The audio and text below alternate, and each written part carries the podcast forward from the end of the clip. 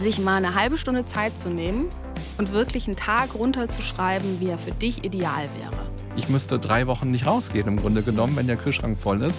Aber dann fehlt Bewegung.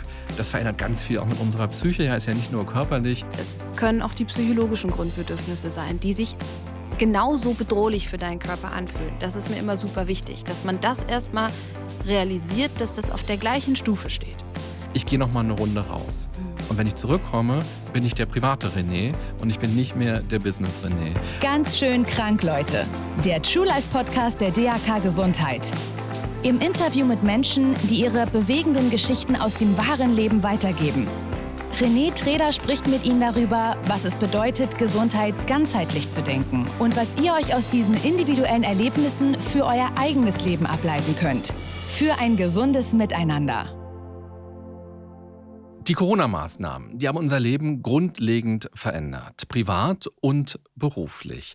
Und in vielen Studien in der letzten Zeit kommt raus, dass diese anderthalb Jahre für uns Stress bedeuten. Unser Körper kann eigentlich ganz gut mit Stress umgehen, aber immer nur kurzfristig. Nach Phasen der Anspannung braucht es Phasen der Entspannung, also Phasen der Normalität. In dieser Folge wollen wir uns genauer mit dem Thema Stress beschäftigen und wir gucken uns das Arbeitsleben mal ganz besonders an an. Die größte Veränderung in den letzten anderthalb Jahren ist ja sicherlich das Homeoffice. Und das wird wahrscheinlich ja auch langfristig bleiben, denn Homeoffice bietet für Unternehmen, aber auch für Mitarbeitende viele Vorteile. Und jetzt gibt es ja auch die Infrastruktur in den Unternehmen und bei den Leuten zu Hause. Die Frage ist aber, was können wir denn alle dafür tun, damit uns dieses Homeoffice nicht zusätzlich noch belastet. Und darüber wollen wir in den nächsten Minuten sprechen. Wir wollen dir erzählen, was bedeutet Stress im Homeoffice und was kannst du vor allem dagegen tun. Und wir stellen dir Übungen vor, die du auch mitmachen kannst. Also herzlich willkommen und ich freue mich sehr auf meinen heutigen Gast, Linda Marleen Leinweber. Ich freue mich auch. Dankeschön. Herzlich willkommen. Du bist äh, Psychologin und du arbeitest als Coach. Unter anderem bist du aber auch bei TikTok und überhaupt im Internet zu sehen und du machst da ganz großartige Videos, sehr offen, sehr kreativ, wo du über psychische Gesundheit aufklärst und eben auch ganz offen von dir sprichst und eben Leute dazu animierst, dass die auch darüber nachdenken. Ähm, ganz großartig. Und du bist jetzt eben auch Teil der DAK-Bewegung Nice Ones. Mhm. Und da gibt es einen Instagram-Kanal, ganz neu geschaffen, niceones.de, wo du eines der Gesichter bist. Genau. Was sehen wir da? Ja, ich darf das als Moderatorin mit unterstützen. Und es geht einfach darum, dass wir junge Menschen gerade animieren wollen, offen über Probleme zu sprechen, weil es ist immer noch so, und das kennst du bestimmt auch aus deiner Arbeit, dass psychische Gesundheit ein starkes Stigma hat. Und das ist auch eine Motivation, warum ich meine Videos auf TikTok mache, warum ich viel auf Social Media über psychische Gesundheit spreche, weil ich mir einfach erhoffe, dass je normaler und offener wir darüber reden, und je, je, normaler wir auch zeigen, dass wir mal Schwächen haben, dass es einfach leichter wird anzuerkennen, dass das Teil unserer Gesundheit ist. Und das wollen wir eben auch mit dem Kanal Nice Ones mit beflügeln. Und genau, das ist eine sehr große Kampagne, wird auch unterstützt durch viele Influencer, wo es einfach darum geht, wirklich offen über die Dinge zu sprechen und dann aber auch Tipps zu bekommen, was kann ich denn machen, um meine mentale Gesundheit zu stärken. Mhm. Ja, toll. Ja. Wir verlinken den Instagram-Kanal mal in den Show Notes, so dass jeder, der Lust hat, da einfach mal vorbeischauen kann. Und was du gerade gesagt hast, finde ich ganz spannend, dass man offen darüber spricht, dass es jedem eben auch mal schlecht gehen kann. Mhm. Und ich finde, das ist eigentlich auch das große Geschenk, wenn man so sagen will, in dieser Corona-Zeit. Denn jeder war irgendwie mal down und hat es gemerkt. Und mein Eindruck ist, alle haben plötzlich darüber gesprochen. Und es mhm. war eben nicht mehr so ein Tabuthema, auch im Arbeitskontext, dass Leute eben gesagt haben, oh, es belastet mich, im Homeoffice zu sein, es belastet mich, weniger Menschen zu sehen. Und dass plötzlich so eine Form von Empathie eingetreten ist. Es war nicht mehr diese Schwäche, du musst funktionieren und alles muss immer ähm, richtig sein, sondern es war auch mal in Ordnung, keine aufgeladene Batterie zu haben. Mhm. Wie hast du das wahrgenommen? Also ich würde auf jeden Fall sagen, dass es ein Moment war, wo die Ablenkung und wo die Reize im Außen natürlich stark reduziert waren. Ne, das Hobby, das auf einmal weggefallen ist, die Menschen, die du nicht mehr treffen kannst, der Urlaub, der weggefallen ist. Und das zwingt uns so ein bisschen mehr nach innen zu gucken. Ich habe es nicht rein positiv wahrgenommen. Also ich habe ganz, ganz viele Webinare auch in der Zeit gegeben für Unternehmen zur Befähigung von Mitarbeitern. Wie schaffe ich das denn im Homeoffice nicht durchzudrehen mit Homeschooling und Homestudying und räumlicher Enge? Da kamen, glaube ich, schon auch viele an ihre Grenzen. Und ich glaube, wir sind da in einem Prozess der Bewusstwerdung, dass auch die Unternehmen verstehen und auch die Führungskräfte, dass es da ein Hinschauen braucht. Aber ich habe es sowohl äh, im Positiven gesehen als auch manchmal kritisch. Mhm. Ja, na, Homeoffice finde ich eh hat viele Vorteile, aber es hat natürlich auch mhm. viele Nachteile. Und mein Eindruck ist eben der, jeder ist jetzt mal an die Grenze gekommen, auch wenn man sich noch so stark im Vorfeld gefühlt hat und immer dachte, man muss da eben durch und man hat es gefälligst zu schaffen. Und dass es eben vor allem plötzlich Worte dafür gab und auch einen Raum dafür gab, dass Menschen eben auch, wenn sie Meetings hatten online, dann eben sich darüber auch mal ausgetauscht haben in den Unternehmen. Sicherlich nicht überall, mhm. aber das ist auch meine Erfahrung, auch aus Workshops Workshops gewesen, mhm. dass Leute eben sagen, wir wollen jetzt auch was tun für unsere Mitarbeitenden. Ja, absolut. Und ich glaube, das ist auch extrem wichtig, weil, äh, wie du das eben schon so schön in der Anmoderation gesagt hast, wir können nicht dauerhaft einen Marathon laufen. Und ich glaube, das war oder ist teilweise vielleicht auch noch ein Marathon für viele Familien gewesen, so eine Mehrfachbelastung zu haben und auch nicht zu wissen, wann hört das wieder auf. Also auch für unsere Psyche ist es ja immer ganz wichtig, so eine vorausschauende Orientierung zu haben. Okay, bis dahin kann ich die Zähne zusammenbeißen, aber hey, irgendwann muss ich mal wissen, wo der Lichtblick ist. Und dieser Lichtblick, der hat, glaube ich, vielen gefehlt. Mhm.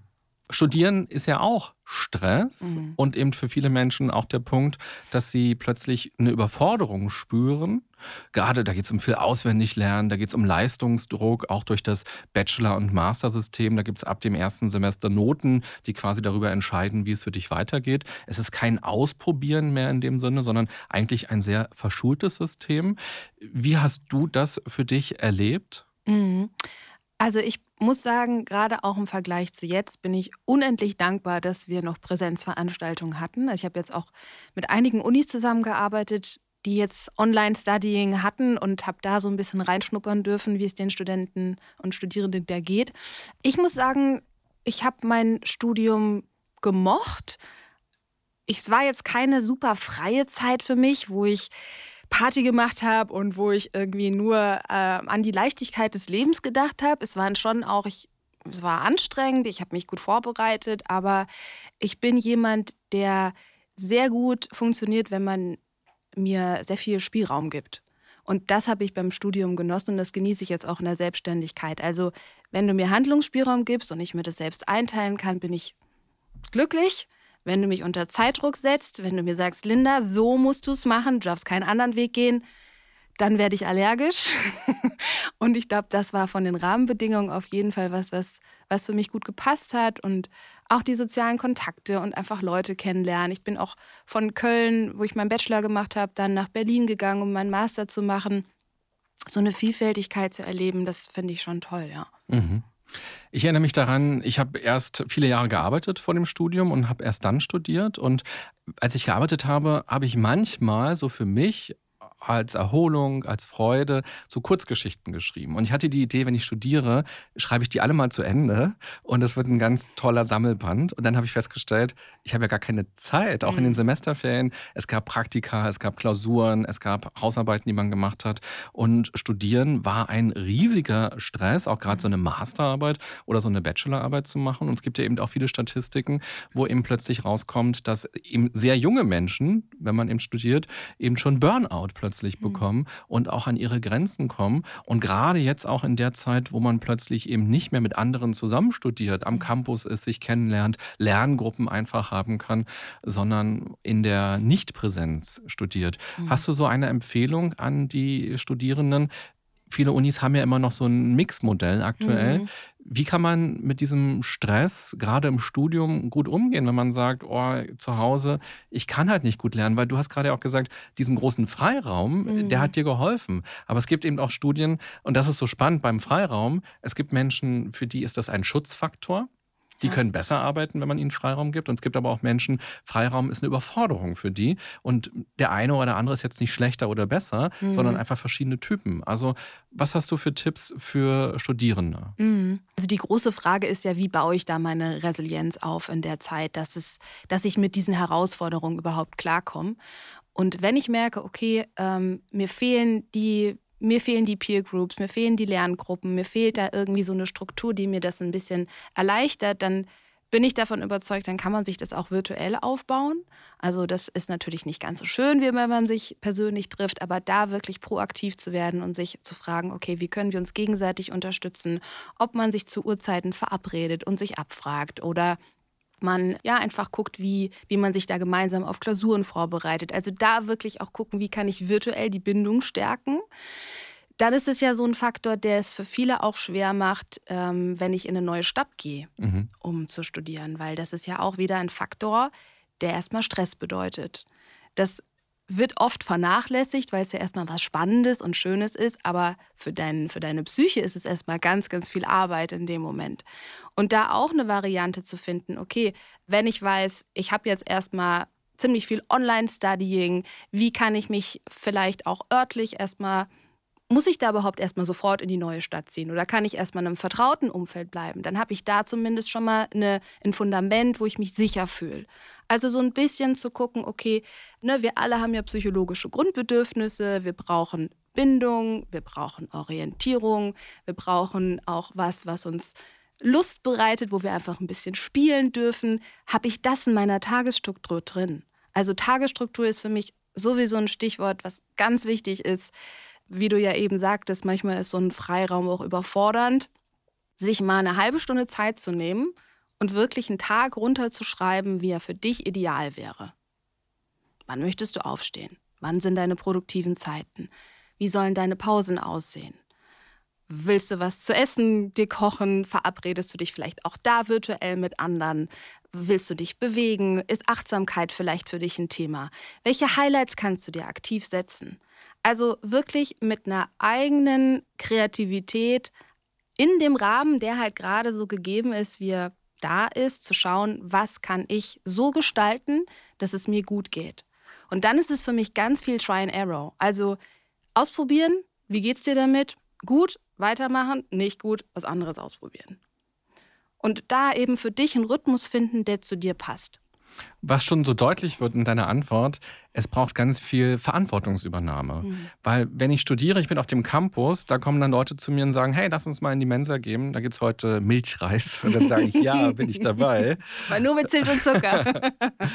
oder Leute sagen, hey, lass uns doch heute Abend noch ins Kino gehen oder so. Da passiert das automatisch. Genauso auch im Job. Man geht in die Kantine, man unterhält sich über das Pausenbrot, was man so isst. Man hat kleine Momente, man hat Begegnungen am Kaffeeautomaten. All das fehlt. Und es ist, glaube ich, die große Gefahr, dass man zu Hause so rumschlumpft und mhm. vor sich hin arbeitet. Und für mich ist ja Homeoffice-Arbeiten jetzt gar nichts Neues gewesen als Selbstständiger. Das gab es auch schon vor Corona bei mir. Und ich habe etwas eingeführt, was auch nicht immer klappt, aber was ich versuche, so oft wie möglich wirklich umzusetzen, nämlich eine Art Arbeitsweg zu haben, obwohl ich nicht zur Arbeit muss. Ich habe ein Büro bei mir zu Hause, was ich mir eingerichtet habe, was super gut funktioniert und ich müsste drei Wochen nicht rausgehen im Grunde genommen, wenn der Kühlschrank voll ist. Aber dann fehlt Bewegung. Das verändert ganz viel auch mit unserer Psyche. Ja, ist ja nicht nur körperlich. Man sieht nicht den tollen Erdbeerstand, den man dann noch äh, spontan plündert. Man hat nicht noch den Nachbarn getroffen. Es fehlt ganz viel. Und dadurch ist was etwas, was ich versuche, dass ich also morgens, bevor ich den Rechner anmache, wirklich wirklich dusche, mir was Richtiges anziehe und rausgehe und eine kleine Runde gehe. Und mhm. auch wenn es regnet, weil auch das ist ein achtsamer, schöner Moment. Es plätschert auf dem Regenschirm und so weiter. Und das gleiche nochmal abends, dass man eben aufpasst, dass es nicht so einen fließenden Übergang gibt und so ein Hin und Her. Man guckt dann schon vielleicht eine Serie oder einen Film und dann macht man doch wieder den Laptop an und arbeitet noch irgendwas nebenbei, dass man wirklich sagt, okay, jetzt ist es 18 Uhr, Jetzt ist für mich Feierabend und das ist äh, das Symbol, ich gehe noch mal eine Runde raus. Mhm. Und wenn ich zurückkomme, bin ich der private René und ich bin nicht mehr der Business René. Und wie gesagt, es klappt nicht immer. Es gibt eben so Tage, wo ich dann auch so rumschlumpfe. Aber ich merke, mir geht es an den Tagen besser, wo ich es hinbekomme. Und der Morgen, ist vor allem etwas ganz Wichtiges. Und ich glaube, das ist auch bei dir so. Ich habe ein Video mhm. gesehen, dass du eine sehr lange und intensive Morgenroutine hast. Vielleicht ja. magst du uns da mal mitnehmen. ja, sehr gerne. Nochmal kurz zu deinen tollen Tipps gerade. Es braucht ganz viel Selbstdisziplin und ich bin da total bei dir, weil gerade diese Routinen, die uns helfen zu verstehen, das eine hört jetzt auf und das andere beginnt. Arbeit hört auf, Uni hört auf, Schule hört auf und jetzt beginnt meine Freizeit. Das ist so schwierig für sich wirklich zu realisieren, wenn ich mich nicht dazu zwinge, die Kleidung zu wechseln, rauszugehen. Was ich auch ganz gern mache, ist zum Beispiel eine kleine Atemübung, bevor ich anfange zu arbeiten oder auch wenn ich den Laptop zumache. Einfach nur, um mir das Signal zu geben, das eine hört jetzt auf und das nächste fängt an. Genau, und meine Morgenroutine, die ist mir auf jeden Fall heilig.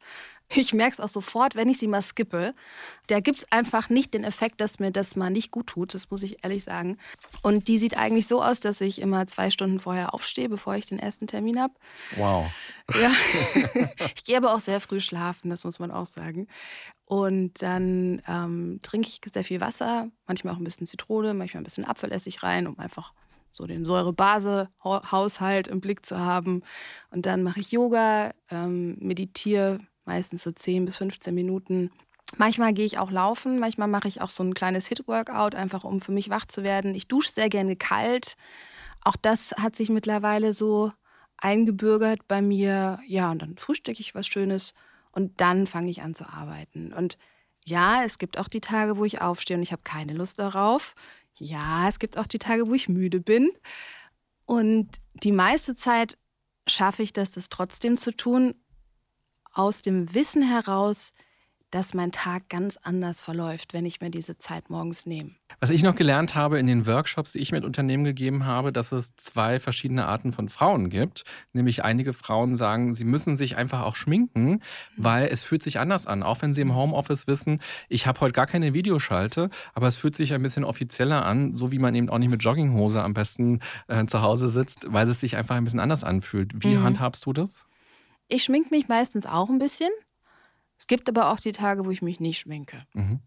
Das mache ich sehr, sehr gefühlsabhängig. Also, ja, aber ich kann das auf jeden Fall verstehen. Mhm. Also, es ist einfach so ein bisschen sich ready machen und schön anziehen, ein bisschen zurecht machen, Haare kämmen den Bart richten. Bei dir vielleicht. vielleicht. Das mache ich aber tatsächlich nicht, wenn ich zu Hause bin. Nein. Wenn ich eine Videoschalter habe, dann schon, ja. aber ansonsten nicht. Nee.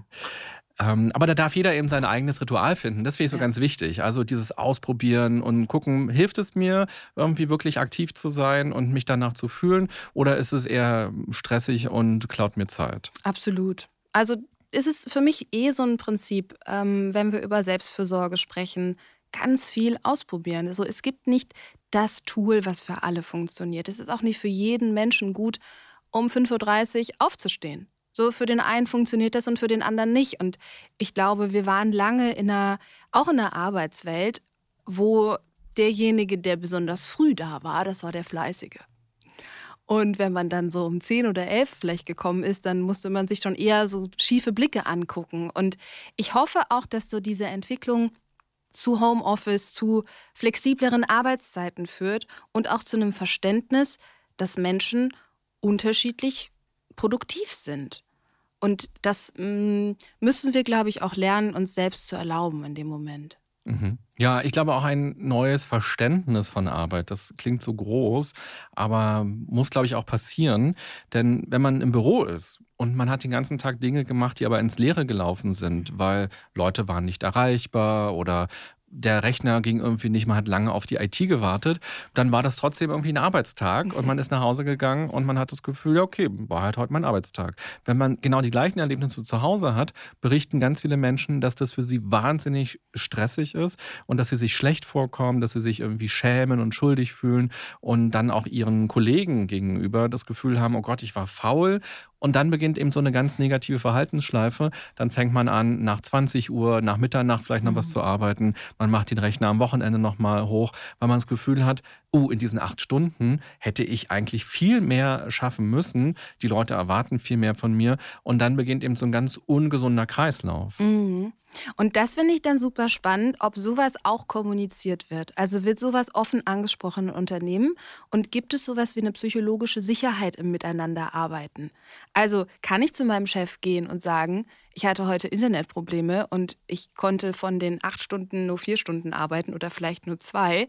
Ähm, und ich kann mir sicher sein, dass das, dass ich keine Angst haben muss, dass es jetzt von mir eine Ausrede ist weil ich einfach nicht arbeiten wollte, sondern es gibt dieses Vertrauen. Mhm. Ne? Also haben wir, sind wir schon so weit, dass wir wirklich so loslassen können und so darauf vertrauen können, dass es wirklich darum geht, gemeinsam ein großes Ganzes zu schaffen. So verstehe ich für mich ein Unternehmen, wenn viele Menschen zusammen an einer Sache arbeiten. Oder braucht es das noch? Hat es das die letzten Jahre gebraucht, dass man im Büro vorbeiläuft und guckt, was macht denn der Herr Müller, mhm. macht dann die Frau Schmidt und sind die denn alle schön fleißig? Jetzt haben wir ja immer schon so ein bisschen über Stress gesprochen. Du bist ja sehr aktiv bei Social Media und da ist es ja oft so, dass man nur die schönen Sachen so hochlädt und mhm. sich damit ja auch ganz schön stresst, so gegenseitig. Angenommen, du würdest jetzt bei Instagram ein Bild posten mhm. mit dem Arbeitstitel Wenn Linda Stress hat. Mhm. Und das kann eine Collage sein, das kann auch einfach ein Situationsfoto sein oder was Abstraktes sein. Mhm. Was würden wir auf diesem Instagram-Foto vom Stress Linda sehen? Das ist ja eine gute Frage. Was würde man da sehen? Also, wenn ich sehr gestresst bin, dann äh, rede ich wenig, dann werde ich sehr ruhig und es arbeitet sehr stark in meinem Inneren. Aber du würdest eine blassere Gesichtsfarbe sehen, du würdest angespannte Kieferpartien sehen. Mhm. Das ist so, das sieht man auch hier. Ich habe sehr ausgeprägte Kiefermuskeln. Meine Zahnärztin schimpft immer mit mir. Das ist vielleicht der Teaser für alle, die den Podcast hören, dass sie jetzt zu YouTube mal gehen, weil dieser Podcast wird ja auch mit Video äh, ja. aufgezeichnet auf dem Special-Kanal Gesundes Miteinander. Da kann man deine Kieferknochen. Super Einladung. genau. Also mir wird auch meistens sehr warm, wenn ich gestresst bin. Also vielleicht wäre ich blass, vielleicht wäre ich aber auch schon rot, das kann auch schon sein. Was passiert noch? Tendenziell bin ich lieber alleine. Mhm. Also ich bin dann eher jemand, ich ziehe mich dann zurück und äh, muss mich dann erstmal sortieren. Manchmal schaffe ich es auch wirklich in den Momenten, weil ich so ein Credo für mich habe, wenn ich das Gefühl habe, ich schaffe gar nichts mehr. Also meine To-Do-Liste, die ist endlos lang ich habe irgendwelche blöden Kommentare auf Social Media bekommen und außerdem hänge ich da auch mit meinen Videos und mit meinen Posts hinterher. Ich habe mir irgendwann mal gesagt, wenn ich dieses Gefühl habe, dann stelle ich mir den Timer auf meinem Handy auf zwei Minuten, mache die Augen zu und atme für zwei Minuten. Auch wenn ich denke, dass ich gerade die Pause mir überhaupt nicht nehmen darf, weil es läuft ja eh schon über. Und manchmal schaffe ich das, das wirklich umzusetzen. Und ich bin jedes Mal überrascht darüber, was es für eine Wirkung zeigt, weil ich danach mit einem ganz anderen Blick auf die Situation schauen kann, viel produktiver wieder bin und natürlich die Dinge viel besser schaffe und nicht tausend Fehler in eine E-Mail hau, weil ich mich wieder besser konzentrieren kann. Das gibt's auch. Oder ich breche alles ab und äh, laufe eine Runde um den Block. Also ich bin ein Bewegungsmensch bei mir ist immer rausgehen, am besten durch den Wald laufen oder schwimmen gehen. Ich liebe Wasser. Das sind so die Sachen, die mir dann wirklich helfen. Und was würden wir auf dem Foto jetzt final sehen? Ja, was würden wir auf dem Foto sehen?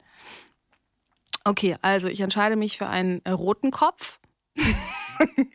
ich sitze alleine in meinem Büro und starre äh, verzweifelt in meinen Laptop. Okay.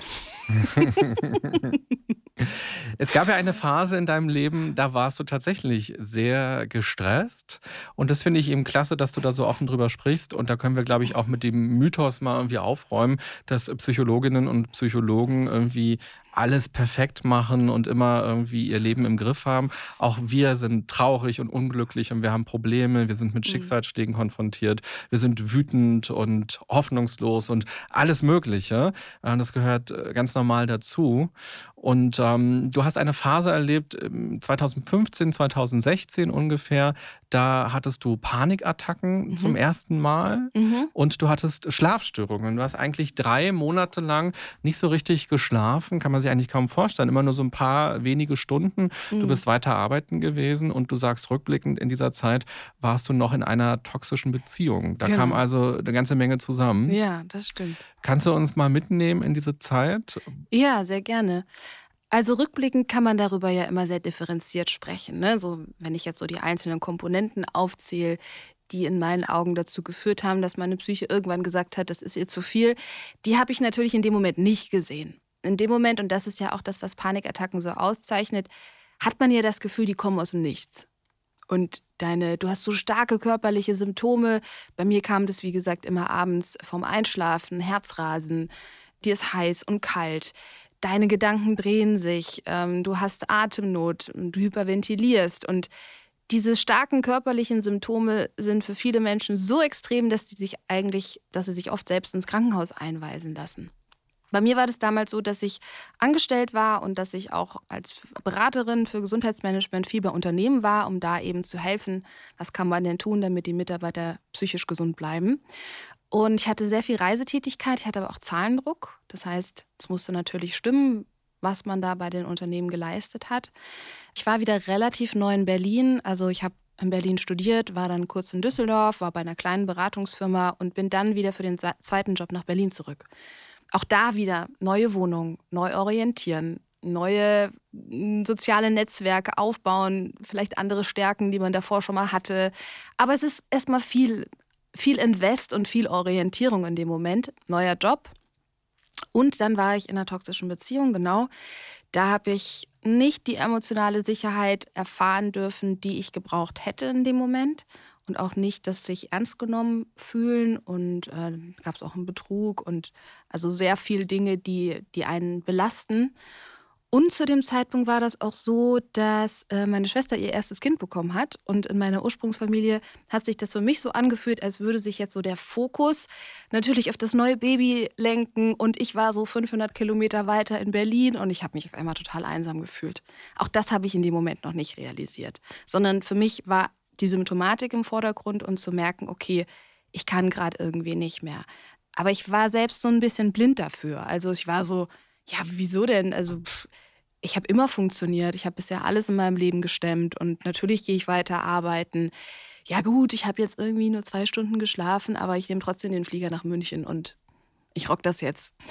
Und das geht eine Zeit lang, aber ich war dann irgendwann nur noch so ein Schatten meiner selbst, weil nicht zu schlafen, brauche ich dir als Psychologe nicht zu erzählen, das raubt dir so viele Ressourcen und irgendwann ist ist das Cortisol in dir, also das, das Stresshormon, so hoch. Ich hatte das Gefühl, ich war innerlich so am Flimmern. Ich weiß nicht, ob du sowas kennst, aber das ist so, als hätte man ganz viele Energy Drinks getrunken oder zu viel Kaffee und ich kam gar nicht mehr richtig runter. Mhm. Und ich stelle mir so vor, nun bist du Psychologin und dein Themengebiet ist auch noch Gesundheit. War das eine zusätzliche Hürde, bei dir selbst dann irgendwann zu sagen, stopp mal, irgendwie habe ich was falsch gemacht, irgendwie muss ich jetzt doch mal hingucken? Das würde ich nicht sagen. Für mich war eher die Hürde, dass die ersten Versuche, Hilfe zu bekommen, gescheitert sind an einer fehlenden Ernsthaftigkeit, aber auf der Gegenseite. Also ich bin dann auch sogar mal nach einer Nacht, die super schlimm für mich war, in die ambulante Psychosomatik war das, glaube ich, gegangen und habe halt gesagt, so, ey, ich, ich, ich brauche irgendwie Unterstützung, ich kann nicht mehr schlafen. Und dann weiß ich noch, dass ich zweieinhalb Stunden gewartet habe. Und dann haben sie mir irgendwie, dann habe ich mit einer Psychologin gesprochen in Ausbildung, die mir dann Baldrian gegeben hat. Und ich dachte mir so, Leute, das kann doch jetzt nicht euer Ernst sein. Also ich komme schon hierher, ich sag, was los ist und jetzt gebt ihr mir Baldrian. Also ich kann die ganze Flasche trinken und ich schlafe trotzdem nicht. Und das war für mich dann eher schwierig zu merken, so, okay, ähm, solange ich das Rad irgendwie am Laufen halte, solange ich funktioniere, gibt es nicht so viele Anlaufstellen, finde ich, in unserem Gesundheitssystem, wo ich wirklich Hilfe bekomme, die vielleicht so an der Grenze ist von präventiv und äh, jetzt habe ich eine psychische Erkrankung oder jetzt muss ich stationär eingewiesen werden. Ne? Weil ich glaube, ich hatte, obwohl das super belastend alles für mich war, es waren trotzdem noch viele Ressourcen da. Aber mir hat es gefehlt, die Hilfe zu bekommen, wo ich mich ernst genommen gefühlt hätte und die auch zu meinem Lebensstil gepasst hat. Und das war für mich zum Beispiel auch so ein Schlüsselmoment, der für mich total wichtig war. Und deswegen bin ich auch rückblickend dankbar dafür, dass ich diese schmerzvolle Erfahrung mitgemacht habe, weil es meine Art zu arbeiten extrem verändert hat. Weil ich denke, dass, und deswegen finde ich auch ähm, den Nice Ones-Kanal super wichtig. Ich denke, dass je früher wir Menschen signalisieren, es gibt ganz viele Sachen, die du machen kannst. Und das ist kein Hexenwerk. Aber es ist in Ordnung, dass du dir das eingestehst und dass wir manchmal Unterstützung brauchen. Und hier findest du die Unterstützung. Und das ist auf Augenhöhe und du musst dich nicht klein fühlen, du musst dich nicht schwach fühlen, sondern das ist was ganz Normales. Mhm. Ganz tragisch eigentlich, wenn du das so erzählst, dass du dich aufgerabbelt hast, um dir Hilfe zu suchen, das ja schon, kostet ja schon viel Energie, wenn man schon wenig Energie hat. Und das erleben ja auch viele Menschen, die äh, psychische Belastungen haben, dass sie dann eben anrufen beim Therapeuten, bei der Therapeutin, dann gibt es keinen Termin und so weiter. Oder viele das erstmal überhaupt Zweifel haben, oh Gott, das, was meine Symptome sind, ist es überhaupt schlimm genug? Gibt es nicht anderen, denen es viel schlechter geht? Darf ich überhaupt Hilfe verlangen? Müsste ich nicht damit alleine klarkommen? Und wenn dann eben jemand den Schritt macht und da nicht richtig gesehen und gehört wird, das ist natürlich schlimm, weil das verringert natürlich die Wahrscheinlichkeit, dass man es nochmal versucht. Was hat dir denn am Ende geholfen? Was hast du denn gemacht? Das war ein Potpourri aus unterschiedlichsten Methoden. Also ich bin sehr offen und ich probiere für mich auch ganz viel aus. Ich habe eine klassische äh, Verhaltenstherapie gemacht. Ich habe aber auch unterschiedlichste Coaching-Formate ausprobiert. Ich habe auch Energiearbeit gemacht. Ich habe auch Hypnotherapie gemacht. Ich bin sowieso schon seit Jahren so im, im Yoga- und Meditationsgame drin und liebe das für mich. Ich habe mich aus der Beziehung gelöst und ich habe nach und nach meinen Lebensstil wieder so angepasst, sodass er zu mir passt.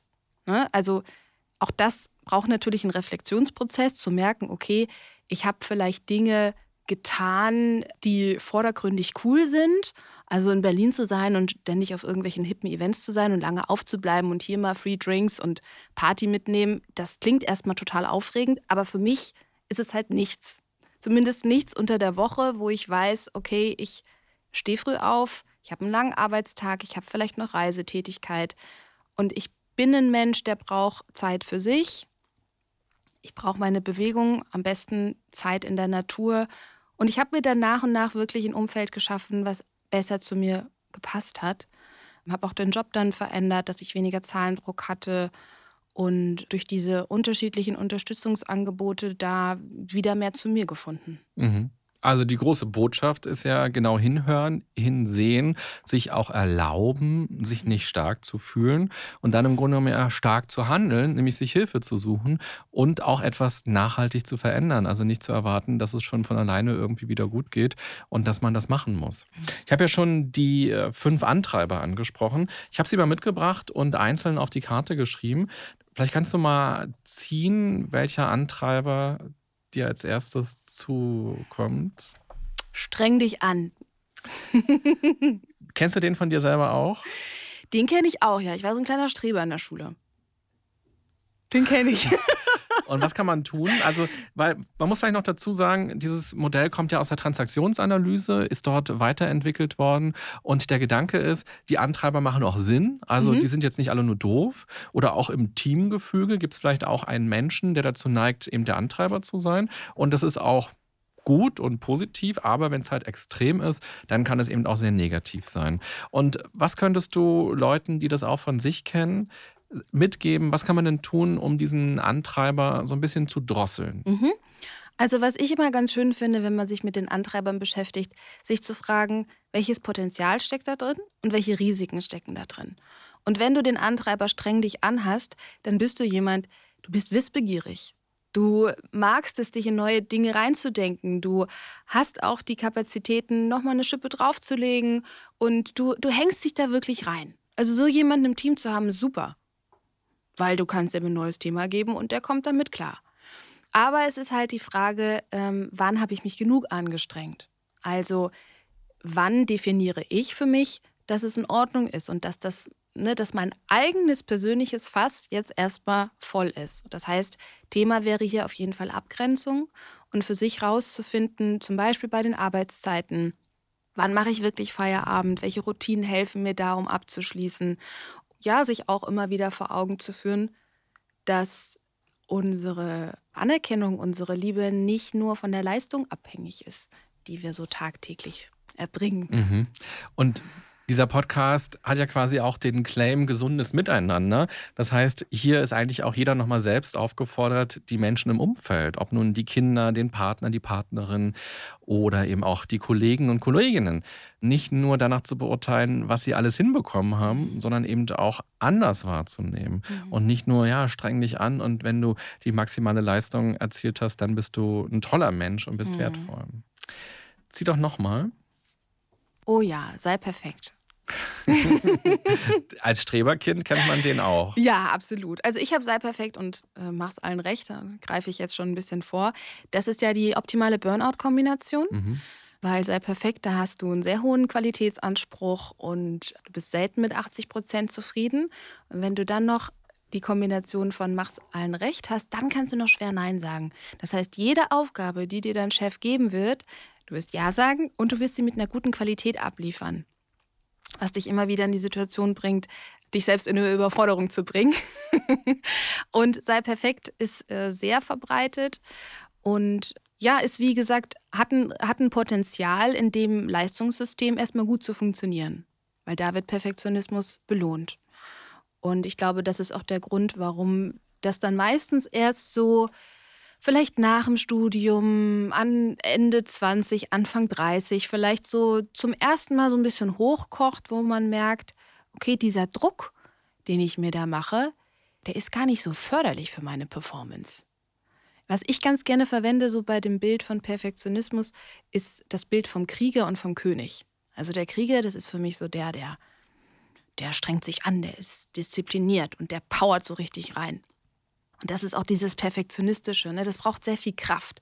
Aber irgendwann ist der Krieger erschöpft. dann kann der nicht mehr. Und dann braucht es den König. Und der König, der lehnt sich eher zurück und der atmet mal tief durch und der guckt sich die Situation vielleicht von oben an. Und dann trifft er für sich eine strategische Entscheidung und kann auch delegieren und kann auch loslassen und kann auch vertrauen. Und das ist sowas, was in meinen Augen gerade Menschen mit Perfektionismus mich inkludiert, immer wieder sich erlauben müssen. Mhm. Ja, also man merkt schon, es lohnt sich sehr, sich diese fünf Antreiber mal genau anzugucken und ganz ehrlich in die Reflexion zu gehen. Du hast ja Macht's allen recht schon angesprochen.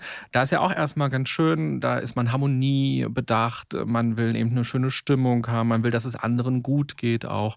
Ähm, man ist an Kompromissen interessiert, aber man kann natürlich auch sich selbst ganz schnell vergessen. Mhm.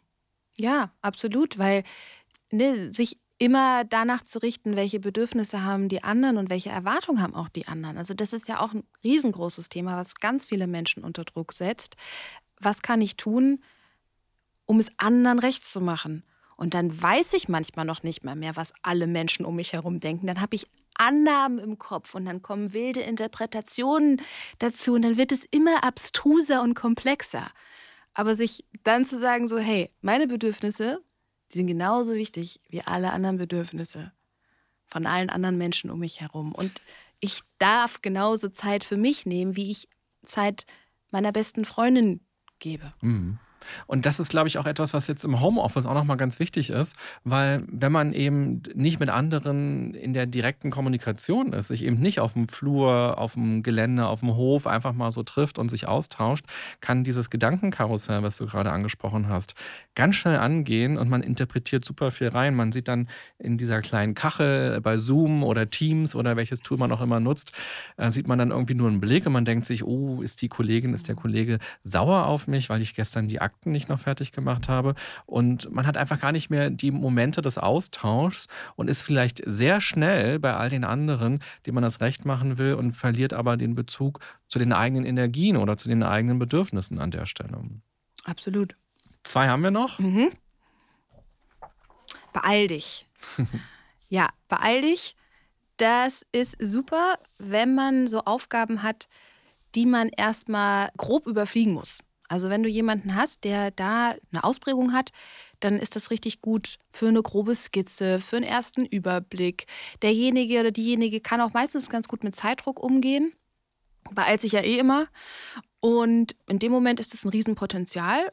Es kann natürlich schwierig werden, weil wenn ich mir selbst so ein Tempo im Hamsterrad vorgebe, dann sagt ja auch keiner Stopp. Das heißt, du hetzt durchs Leben und es hört nie auf.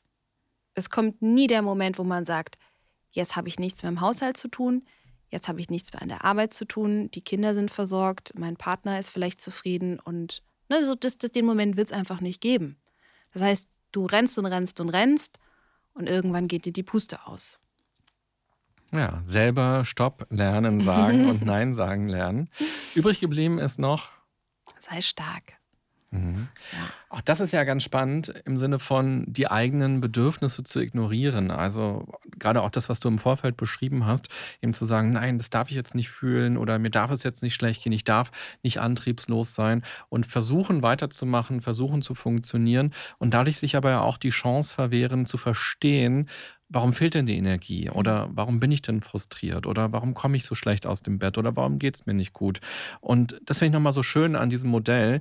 Auf der einen Seite kann man da sehr wertvoll drauf schauen und man muss jetzt nicht sagen, ich muss mich komplett verändern, sondern man kann sagen, ah, okay, so funktioniere ich, so denke ich, so fühle ich. Und da sind auch bei jedem Baustein quasi, bei jedem Antreiber positive Aspekte dabei und die darf ich auch erstmal würdigen, aber ich muss auch aufpassen, dass sie nicht zu extrem werden, weil sie mich sonst reinreißen und dass es hier darum geht, sich selbst quasi eine eigene Bedienungsanleitung besser zu verstehen, um dann eben auch besser miteinander funktionieren zu können. Mhm. Ja, was, was bei mir bei dem ähm, Antreiber sehr stark auch nochmal so in den Kopf gekommen ist, ist die Akzeptanz. Also all die Herausforderungen, all die Belastungen, mit denen wir konfrontiert sind, die brauchen erstmal für mich eine Akzeptanz, dass das jetzt so ist. Und auch wenn mir das in dem Moment nicht gefällt, ist trotzdem die Akzeptanz wirklich so dieser Nährboden, der überhaupt dieses Hinschauen, was du gerade beschrieben hast, möglich macht. Weil wenn ich das nicht akzeptiere und die ganze Zeit in den Widerstand gehe und sage, ich habe jetzt aber keine Lust, schwach zu sein, ich habe keine Lust, krank zu sein, ich habe keine Lust, nicht schlafen zu können. Ja, was passiert? Ich reg mich die ganze Zeit darüber auf, über einen Zustand, der so oder so da ist. Das heißt, die Energie, die ich noch habe, die verpufft quasi, weil ich mich aufrege.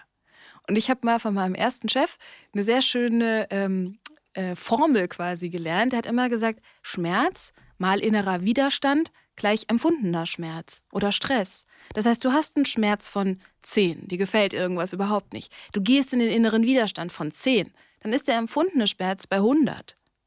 Wenn du es aber schaffst, diesen Widerstand in dir abzubauen und in die Akzeptanz zu gehen, das heißt ja nicht, dass ich jetzt den Kopf in den Sand stecke und alles akzeptiere und nichts mehr mache, sondern es heißt einfach nur, dass ich mich aufhöre, über Dinge aufzuregen, die ich nicht ändern kann. Und wenn ich merke, dass ich schwach bin, dann lohnt es sich, sich einzugestehen, dass das okay ist und die Energie, die dadurch frei wird, vielleicht zur Gestaltung zu nutzen, okay, was kann ich denn tun, was kann ich denn ändern? Und dann sind wir wieder mehr in der Selbstwirksamkeit drin und das tut jedem Menschen gut. Viele Leute versuchen eben sehr schnell im Homeoffice zu arbeiten und auch sehr komprimiert im Homeoffice zu arbeiten, verzichten auch ganz bewusst auf Pausen, weil sie dann sagen, dann kann ich vielleicht sogar eine Stunde früher Feierabend machen mhm. und ich habe mein Unternehmen ja gar nicht betrogen. Ich habe einfach keine Mittagspause richtig gemacht mhm. und ich habe so eine frühe Pause, eine Nachmittagspause auch nicht gemacht. Ich habe einfach durchgepowert mit dem Gedanken, dann habe ich mehr Freizeit. Das funktioniert kurz, bestimmt mal mhm. ganz gut, aber langfristig nicht. Und auch das ist nochmal so wichtig, sich selbst da nicht zu betrügen und zu hohe Erwartungen oder falsche Ideen einfach auch zu haben, was einem gut tut, sondern dann nochmal zu gucken, man kann es ja mal machen für eine Woche, wenn man dann aber feststellt, es tut mir gar nicht gut. Dann auch mhm. wieder zu sagen, nein, das ist völlig in Ordnung. Ich darf auch zu Hause eine Pause machen ja. und ich darf mal rausgehen und das ist völlig in Ordnung. Und um das zu merken, brauchst du jeden Tag irgendeine Art von Self-Check-In. Du brauchst dir den Moment, wo du dich dann fragst, okay, ich habe jetzt eine Woche lang mal keine Mittagspause gemacht und davor hatte ich die Woche jeden Tag eine halbe Stunde, eine Stunde mir gegönnt. Was ist denn jetzt der Unterschied? Und ich glaube, das ist der Knackpunkt, dass wir diesen Self-Check-In dann lange nicht machen. Und dann macht man die ganze Zeit so weiter, weil wir wissen ja, unser Gehirn liebt Routinen. Und wenn wir dann erstmal in dem, in dem Ding drin sind, dann machen wir damit fröhlich weiter und fragen uns oft viel zu spät, was das eigentlich mit uns macht. Mhm. Also Routinen überdenken, ganz bewusst neue Routinen ausprobieren, ganz wichtig. Du hast vorhin im Nebensatz schon die psychologischen Grundbedürfnisse angesprochen. Mhm. Ich glaube, das ist jetzt ein ganz guter Moment, um da nochmal größer und genauer drauf zu schauen. Gerade auch, wo wir im Vorfeld über die Antreiber gesprochen haben, die es so leicht machen, die eigenen Bedürfnisse zu übersehen oder zu überhören. Was sind denn die psychologischen Grundbedürfnisse? Und vielleicht gerade auch nochmal, wenn wir an die Homeoffice-Arbeit denken, wo spielen die da auch noch eine besondere Rolle? Mhm. Also die psychologischen Grundbedürfnisse, auch erstmal so als äh, Erklärung, kann man sich so vorstellen, unser Körper hat Bedürfnisse, der braucht was zu essen, der braucht was zu trinken, der will schlafen, der will auch ein bisschen Sexualität haben und unsere Psyche hat die auch. Das heißt, ähm, auch vom Stressmechanismus ist es nicht nur so, dass unser Organismus quasi gestresst ist, wenn nur unsere körperliche Gesundheit bedroht ist, weil halt der Säbelzahntiger hinter uns steht, sondern es können auch die psychologischen Grundbedürfnisse sein, die sich genauso bedrohlich für deinen Körper anfühlen. Das ist mir immer super wichtig, dass man das erstmal realisiert, dass das auf der gleichen Stufe steht. Und da gibt es vier Stück von. Das erste ist das nach Sicherheit und Kontrolle. Das heißt, wir haben einfach ein Bedürfnis zu wissen, was passiert. Das kann man sich auch evolutionsbiologisch ganz gut herleiten. Wir haben uns immer eher Höhlen und Unterschlüpfe, Unterschlupfe da gesucht, wo wir den Überblick hatten. Ne, also eher so auf dem Berg oder vielleicht auf einem so ein, so ein Plateau. Genau, so ein Plateau, mir fällt das Wort nicht ja. ein. Weil du dann einfach siehst, okay, kommt da eine Büffelherde, kommt da irgendwas, was für mich bedrohlich sein könnte, weil ich bis zum Horizont schauen kann. Und heute bedeutet das, wir wollen wissen, wie geht's weiter vielleicht mit der Homeoffice-Situation? Wie geht es weiter mit den Covid-Maßnahmen? Wie kann ich meinen nächsten Urlaub planen? Und das alles war ja in, in den letzten zwei Jahren für uns und immer noch ganz, ganz schwierig zu greifen. Das heißt, dieses erste psychologische Grundbedürfnis war schon mal extrem bedroht in dem Moment. Dann haben wir das zweite nach Bindung. Auch da wieder der, die Rückschau. Wir sind Herdentiere. Wir brauchen die Herde. In der Savanne hättest du nicht überlebt, wenn du alleine gewesen wärst. Deswegen ist so ein Zugehörigkeitsgefühl ganz wichtig. Das haben wir in der Arbeit, das haben wir aber auch im privaten Kontext. Jetzt hatten wir Social Distancing. Deine Hobbys sind vielleicht weggefallen. Du hast deine Vereinsfreunde nicht gesehen, du hast deine anderen Freunde nicht gesehen. Es gab keine Grillparty mehr. Äh, du hast deine Kollegen nicht gesehen. Du, dein Chef hat dich gar nicht arbeiten sehen. Wie soll der mir jetzt Feedback geben? Wie sollen wir da jetzt überhaupt eine Bindung aufbauen, weil ich vielleicht gerade erst neu in dem Job angefangen habe? Onboarding. Also auch ein riesengroßes Thema und das spüren Menschen wirklich, weil uns dann Oxytocin fehlt. Das ist ja so ein Hormon, was ausgeschüttet wird, wenn wir uns anderen Menschen nahe fühlen, körperlich, aber auch emotional. Und das baut Stress ab. Und je weniger Bindung wir haben, die sich für uns sicher und gut anfühlen, desto mehr fehlt uns dieses Hormon. Hund streicheln ist auch noch okay. Wurden ja auch extrem viele Hunde in Haushalte geholt während Corona. Genau, also das, das brauchen wir einfach. Dann haben wir noch ein ähm, psychologisches Grundbedürfnis nach Lustgewinn und Unlustvermeidung. Das heißt, für mich ist es immer so ein bisschen dieser Spieltrieb in uns. Ne, das, was Kinder hervorragend können. Die forschen Dinge, die fragen dich hundertmal, warum jetzt irgendwas so ist, wie es ist. Für uns ist es oft, dass wir einem Hobby nachgehen, dass uns richtig viel Spaß macht, dass wir aber auch mal Dinge tun, einfach nur, weil wir sie gerade tun wollen, ohne größeren Sinn dahinter. Vielleicht einfach mal shoppen gehen und sich in einen Café setzen und einen Kaffee trinken und den Leuten beim Spazierengehen zugucken, reisen, also einfach so ein bisschen für sich diese Leichtigkeit ins Leben holen. War auch nur mit sehr, sehr viel Kreativität möglich, das noch in dein Leben zu holen. Also da musste man sich schon anstrengen, was zu finden. Und dann haben wir noch ein letztes nach Selbstwerterhöhung beziehungsweise deinen Selbstwert auch zu sichern. Und das bekommen wir sehr stark durch Anerkennung, durch Feedback. Das kannst du durch deinen Job bekommen. Da gab es viele Menschen, die konnten ihren Job nicht ausüben. Theater, Schauspielerei, die ganzen Museen und Kultur, was extrem eingeschränkt war, generell Kurzarbeit. Ähm, also wenn so eine sinnstiftende Tätigkeit auf einmal wegfällt. Und generell auch hier wieder der Aspekt, dass wir ja viel weniger Menschenkontakt hatten. Und da fehlt dann einfach so diese Feedback-Schleife. Mhm. Und allein, wenn man sich nur mal das jetzt aufzählt, ist, finde ich, sehr nachvollziehbar, warum psychische Erkrankungen hochgegangen sind, warum die Belastung extrem gestiegen sind und warum Menschen einfach irgendwann das Gefühl hatten, ich kann nicht mehr, ich will nicht mehr, ich habe keinen Bock. Mhm. Ja, genau, dieses ausgepowert sein, das ist ja dann die Folge davon. Und auch hier ist nochmal eben die schöne Reflexionsübung, dass man sich diese psychologischen Grundbedürfnisse einfach mal aufschreiben kann, die du jetzt gerade genannt hast. Man kann sie auch nochmal googeln, wenn man sie einfach noch einmal im Überblick sehen möchte.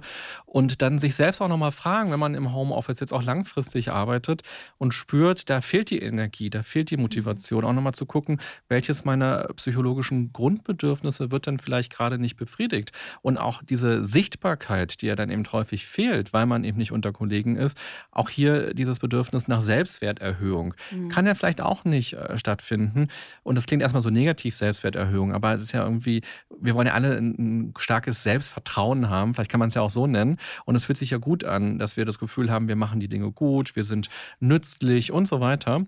Und das fällt dann in dem Moment weg, wenn man eben nicht mehr diesen direkten Austausch hat. Also gerne mal angucken. Und das Spannende ist natürlich, bei Kindern ist es ja nicht anders. Auch die haben psychologische Grundbedürfnisse. Auch sie wollen gesehen werden. Sie wollen Bindung erfahren. Und dort haben wir ja auch einfach erlebt, dass sie nicht in die Kita konnten oder sie konnten nicht in die Schule gehen. Sie haben Homeschooling gemacht. Das ist ja auch nochmal eine Belastung, auch für die Eltern, aber eben auch umgekehrt für die Kinder, plötzlich von den Eltern unterrichtet zu werden. Oder eben auch, wenn ganz junge Kinder oder eben auch Teenager plötzlich nur noch vor dem ähm, Tablet sitzen, vor dem Rechner sitzen und nicht mehr auf dem Schulhof gemeinsam was machen.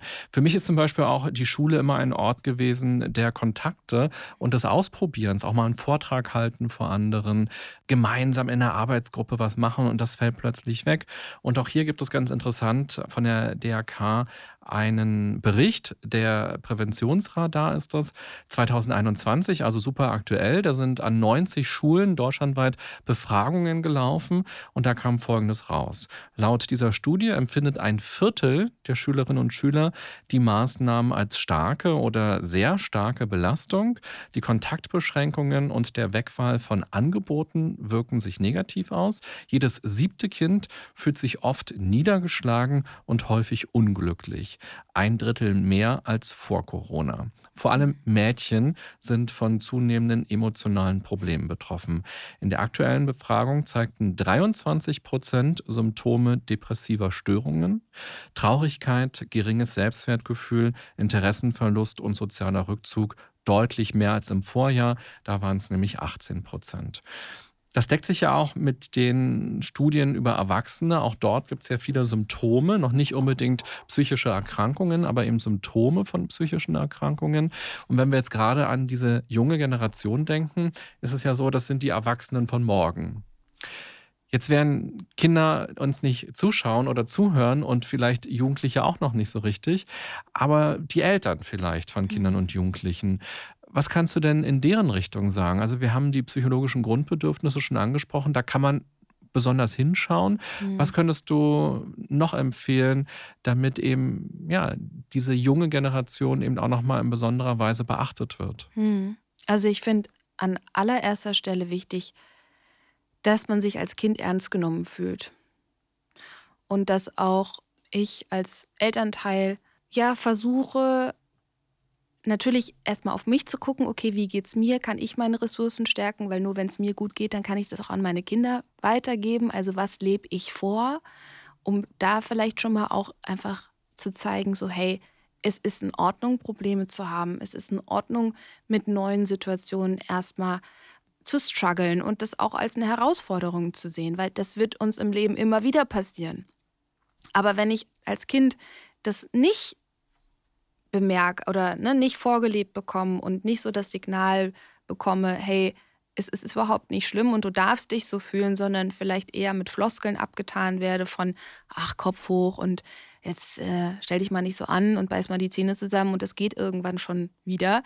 Und da will ich jetzt auch gar niemand einen Vorwurf machen, sondern oft entsteht das ja aus so einer eigenen Hilflosigkeit heraus und ich kann vielleicht gerade gar nicht mit der Zeit und mit eigenen Ressourcen da jetzt so intensiv drauf gucken, weil ich vielleicht selbst am Limit bin. Mhm. Aus der eigenen Strategie heraus gibt man die Strategie an die Kinder dann weiter. Ja, aber ich finde erstmal ernst nehmen und dann wirklich mit offenen Fragen auch auf die Kinder zugehen, weniger annehmen, weniger interpretieren, sondern wirklich sich Zeit nehmen und zu fragen, okay, was macht es denn gerade so schwer? Wo kommst du nicht weiter? Damit auch Kinder lernen, dass man Probleme gemeinsam lösen kann und dass sie auch selbst immer einen Gestaltungsspielraum haben. Das ist für mich super wichtig. Also nicht das Gefühl zu bekommen, ich bin jetzt Opfer der Situation und wir haben jetzt Homeschooling und wir haben jetzt Homeoffice und das ist alles blöd. Das ist jetzt der Rahmen und der ist nicht leicht, das stimmt. Aber wir können trotzdem innerhalb dieses Rahmens für uns selbst Dinge gestalten. Und wenn ich das zusammen mit meinen Kindern mache und das ihnen zeige in dem Moment und das auch als eine Lernsituation für mich wahrnehme, dann ist das, glaube ich, ein ganz, ganz tolles Training, weil das wird nicht das letzte Mal sein, wo wir das brauchen. Ja, wir kommen immer wieder zurück auf Kommunikation und Reflexion ist ohne Kommunikation nur schwer möglich. Es braucht eine gute Selbstkommunikation, aber dann eben auch eine Kommunikation miteinander, damit es tatsächlich besser funktioniert. Linda, wir können jetzt noch ganz lange über Stress sprechen, weil Stress ist ja ein riesiges Thema. Es gibt ja noch so viele Ebenen, die wir jetzt noch gar nicht angesprochen haben. Vielleicht ist das eher mal was noch für eine zweite oder dritte Folge.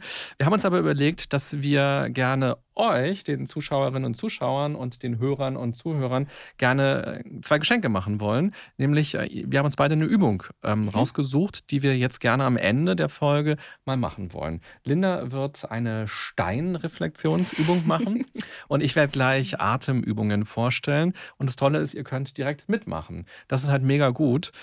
Deshalb, the stage is yours. Thanks a lot. ja, dann setzt dich oder setzt euch äh, mal aufrecht hin. Am besten so, dass beide Füße den Boden berühren. Beine haben so ungefähr einen 90-Grad-Winkel. Und die Hände kannst du entweder in deinen Schoß legen oder auf den Oberschenkeln ablegen. Die Augen kannst du schließen. Und dann nimm erst mal einen ganz tiefen, bewussten Atemzug durch die Nase ein und wieder aus. Und dann nochmal einatmen. Und wieder ausatmen.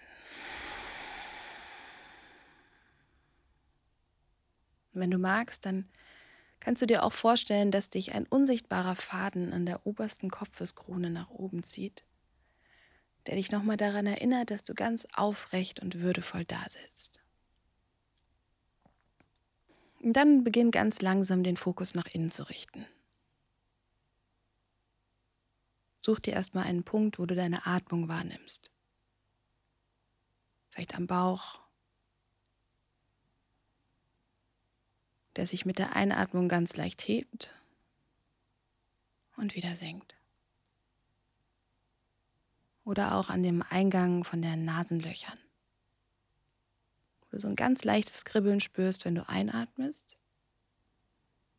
und wieder ausatmest. Und dann würde ich dich bitten, dass du dir eine Situation vorstellst, die dich irgendwie aufgewühlt hat, vielleicht verärgert hat, wütend gemacht hat, die dich stresst. Dass du gedanklich in diese Situation jetzt eintauchst. Was ist da passiert? Was kannst du sehen? Was kannst du hören? Was spürst du vielleicht auf deiner Haut? Was kannst du riechen? Und trau dich da wirklich ganz intensiv reinzugehen. Und dann guckst du mal, wie dein Körper darauf reagiert. Und ganz oft spüren wir dann sowas wie einen Druck im Magen, vielleicht wie so ein Stein im Bauch. Oder eine Enge in der Brust. Oder du hast einen Kloß im Hals. Dein Kopf fühlt sich an, als würde, sie, würde er gleich explodieren. Und dann schau, was bei dir am besten passt. Und nimm das als allererstes einfach wahr. Das darf da sein. Du darfst wütend sein, verärgert. Und wenn du dieses innere Bild dann bei dir gefunden hast, Vielleicht ist es der Stein im Bauch. Dann frag dich mal, was kann man mit diesem Stein eigentlich Gutes machen? Vielleicht Häuser bauen oder eine kleine Mauer bauen. Vielleicht willst du im Garten was anlegen oder Du willst den benutzen, um dein Lagerfeuer zu begrenzen. Überleg dir irgendwas, wofür du diesen Stein gut benutzen kannst. Und dann stell dir das einfach vor. Nutz gerne die Atmung, um diesen Prozess zu unterstützen. Jede Ausatmung löst sich der Druck im Magen ein bisschen mehr auf. Und die Funktion, die du dem Stein gegeben hast, wächst vor deinem inneren Auge. Und dann wiederhol das so oft, bis du das Gefühl hast, dass sich dein Körper leichter anfühlt. Und wenn du ready bist, dann intensivier nochmal deine Atmung. Spür den Boden unter deinen Füßen. Spür vielleicht den Stuhl unter deinem Po. Fang an, deine Hände zu bewegen, deinen Nacken vielleicht zu kreisen. Und mach gerne die Augen auf, wenn du ready bist.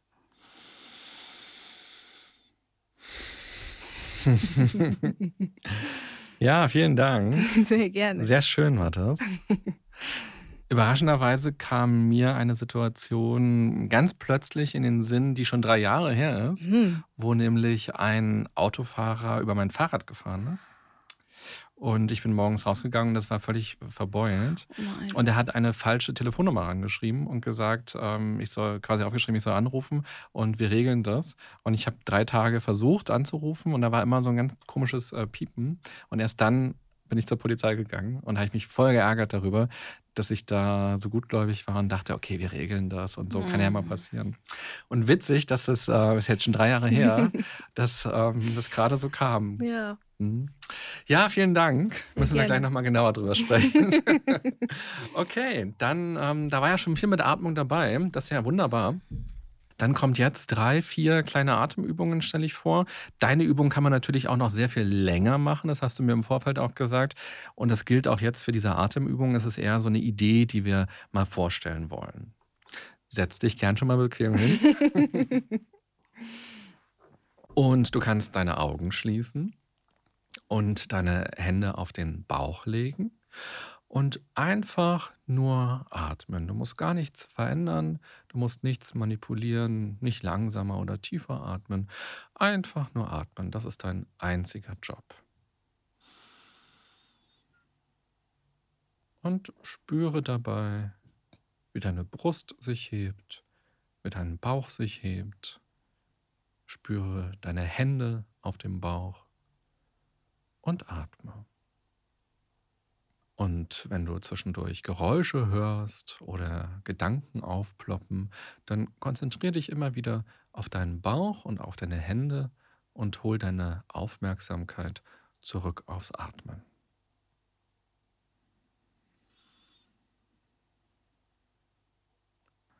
Und vielleicht merkst du ja schon durch diese einfache Bauchatmung, dass du entspannter wirst, dass du runterkommst, und dass du zur Ruhe kommst. Die zweite Atmung heißt die Meeresatmung. Das Meer, die Wellen machen ja Geräusche. Und so können wir jetzt auch beim Ein- und Ausatmen Geräusche machen. Atme laut durch die Nase ein und durch den Mund dann aus.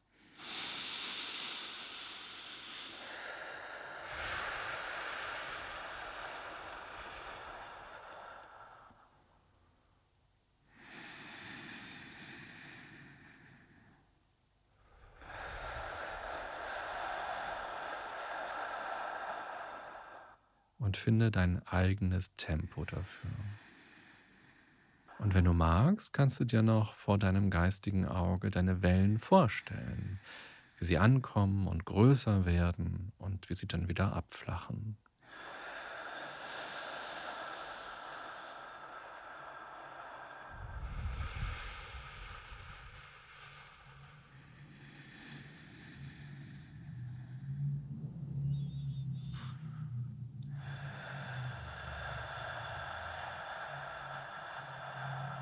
Die dritte Atemübung ist die 5-3-8-Atmung und da unterteilen wir das Atmen in drei Teile. Einatmen, kurz anhalten der Luft und wieder ausatmen. Und wir zählen innerlich bis 5, wenn wir einatmen. Wir zählen bis 3, wenn wir die Luft kurz anhalten. Und wir versuchen, das Ausatmen so lange zu dehnen, dass wir bis acht zählen können. Und das sind keine Sekunden, sondern das ist dein ganz eigener Zählrhythmus. Fünf, drei, acht.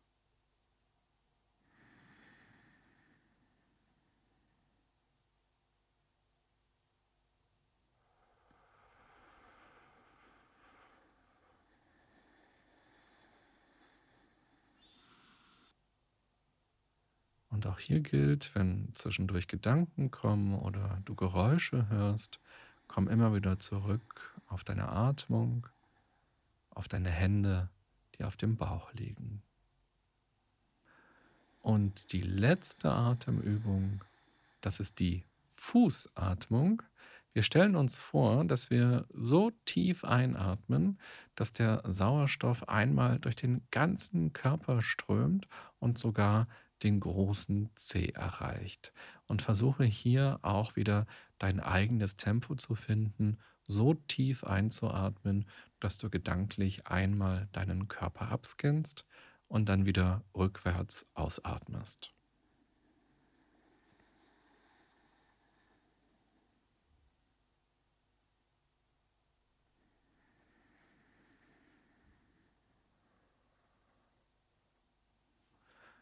Okay, dann nimm noch einen letzten bewussten Atemzug und dann komm gern wieder zurück ins Hier und Jetzt und recke dich und strecke dich und wenn du bereit bist, mach die Augen auf. Das war auch sehr schön. ja, und man kann das wirklich noch viel länger natürlich machen. Mhm. Dann hat es natürlich noch eine viel tiefere Wirkung. Und ganz schön ist immer im Workshop dann zu fragen, für wen war denn jetzt welche Atemübung die beste? Und da stellt man immer fest, jeder hat seine Lieblingsatmung. Mhm. Und das ist einfach so schön. Und damit schließt sich der Kreis. Man muss einfach nur seine ganz persönlichen Methoden finden, die einem selbst gut tun. Das stimmt. Liebe Linda, schön, dass du hier warst. Ganz am Ende kriegt jeder Gast immer drei Halbsätze, die du jetzt auch beantworten kannst. Ein gesundes Miteinander bedeutet für mich, Ganz viel reden und ehrlich sein. Und der erste Schritt dorthin wäre? Nach innen gucken. Und dafür sollten wir jeden Tag mindestens einmal fünf Minuten nichts tun. okay, also vielen Dank, dass du hier warst. Ich wünsche dir eine gute und achtsame Zeit und vor allem ganz viel Freude auf dem niceones.de Kanal. Dankeschön. Es war mir eine Freude, mit dir zu sprechen. Hat Spaß gemacht. Dankeschön. Und liebe Hörerinnen, lieber Hörer, lieber Zuschauer, liebe Zuschauerin, du kannst ja mal überlegen, was du aus dieser Folge für dich mitnimmst. Was war besonders spannend für dich? Waren es die Antreiber? Waren es die psychologischen Grundbedürfnisse? Waren es eher so andere Sachen, die wir zwischendurch gesprochen haben? Manchmal kann man sich ja auch im Spiegel der anderen quasi auch selbst nochmal erkennen und sagen, ah ja, das trifft auf mich auch zu. Also gute Erkenntnisse, gute Reflexion Motivation und gutes Arbeiten, egal ob im Homeoffice oder ganz woanders. Bis bald, bye bye. Das war ganz schön krank, Leute. Der Podcast der DAK Gesundheit mit René Treder. Danke fürs Zuhören und abonniert gerne unseren Podcast, um keinen der folgenden spannenden Gäste mit ihren inspirierenden Geschichten zu verpassen. Und nicht vergessen, für ein gesundes Miteinander.